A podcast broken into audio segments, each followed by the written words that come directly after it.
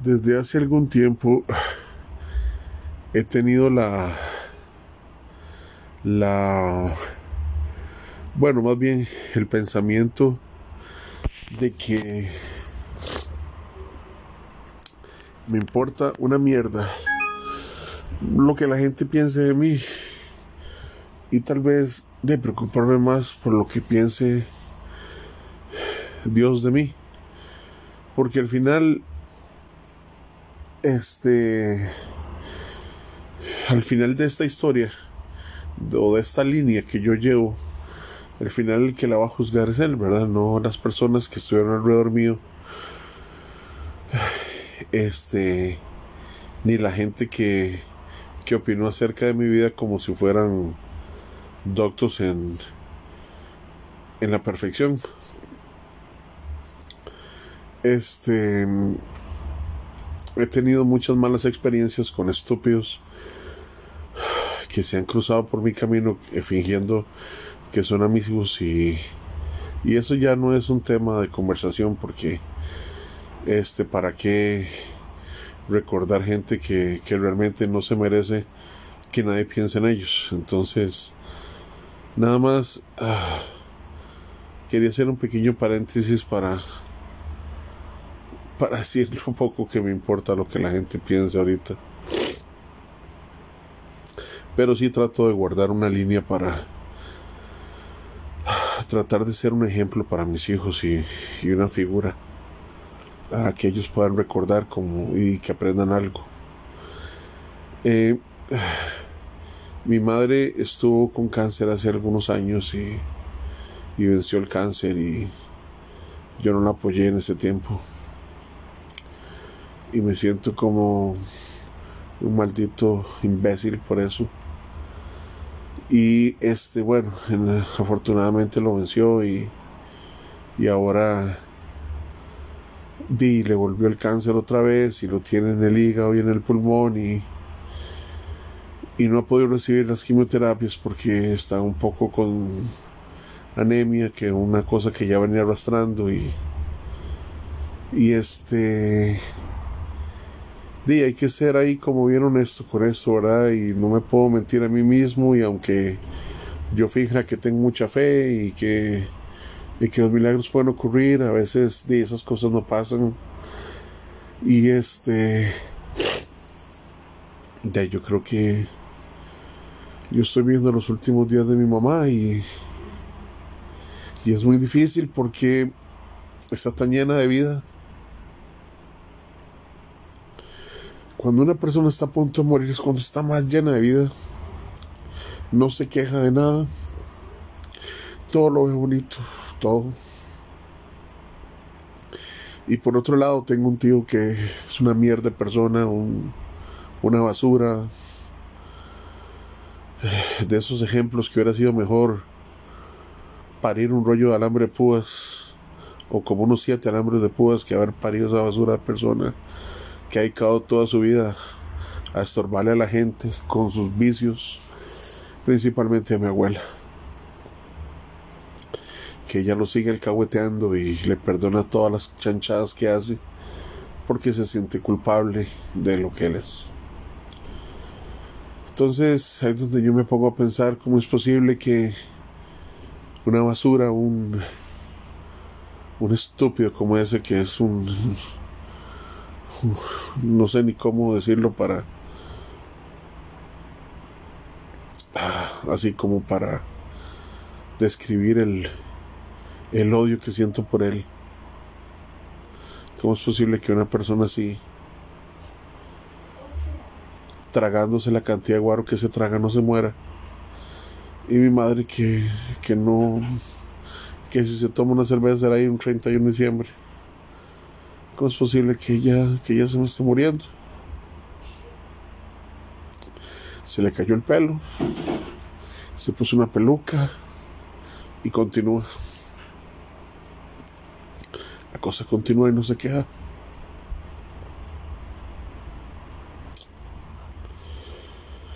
Yo me pregunto cómo hace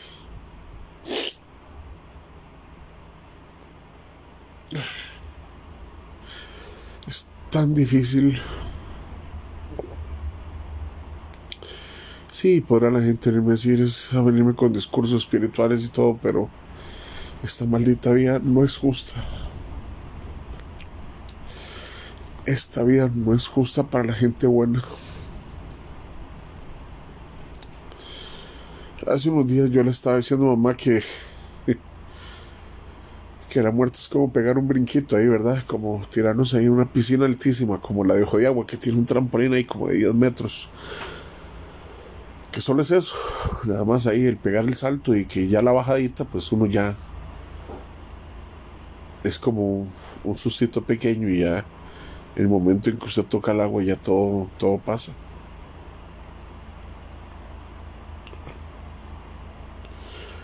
Y estaba tratando como de como decirle a ella que sí, que eso es así fácil, ¿verdad? Pero es duro, es duro a la hora de, yo verlo así bien, ¿verdad?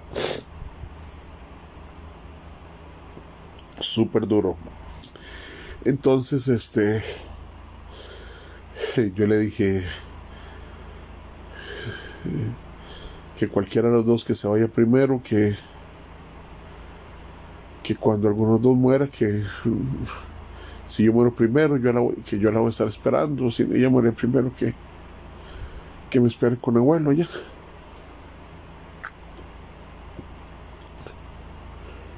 Y es tremendamente difícil eso.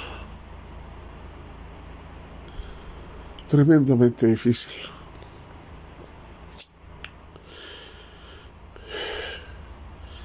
Un día estos escuché una frase de Albert Einstein que decía que tiene que existir una vida después de esta porque nosotros somos energía y la energía no se puede, no se puede destruir, simplemente se transforma.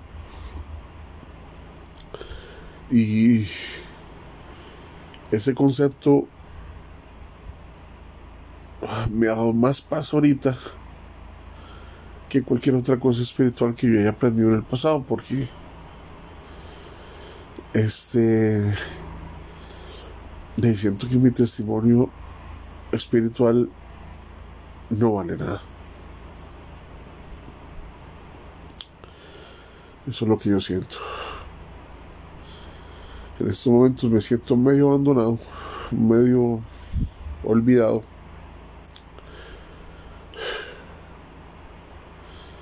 Eh, por mi Padre Celestial y me puedes decirlo mucho pero así es como me siento.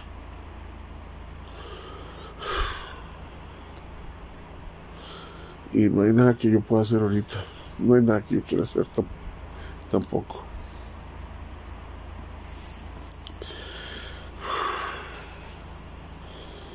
Eh,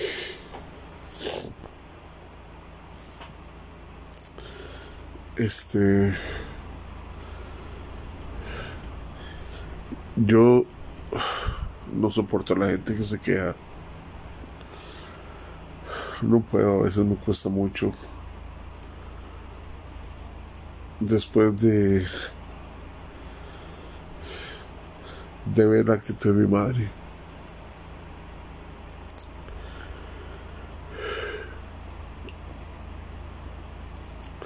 Espero que que tal vez en el futuro pueda grabar aquí un audio donde pueda contar una historia diferente o, pueda celebrar 70, 80 años con mi madre. Sería una buena bendición para mí, una verdadera bendición para mí, pero lo veo un poco difícil si quiero ser honesto y si quiero ser fantasioso, espero que así sea.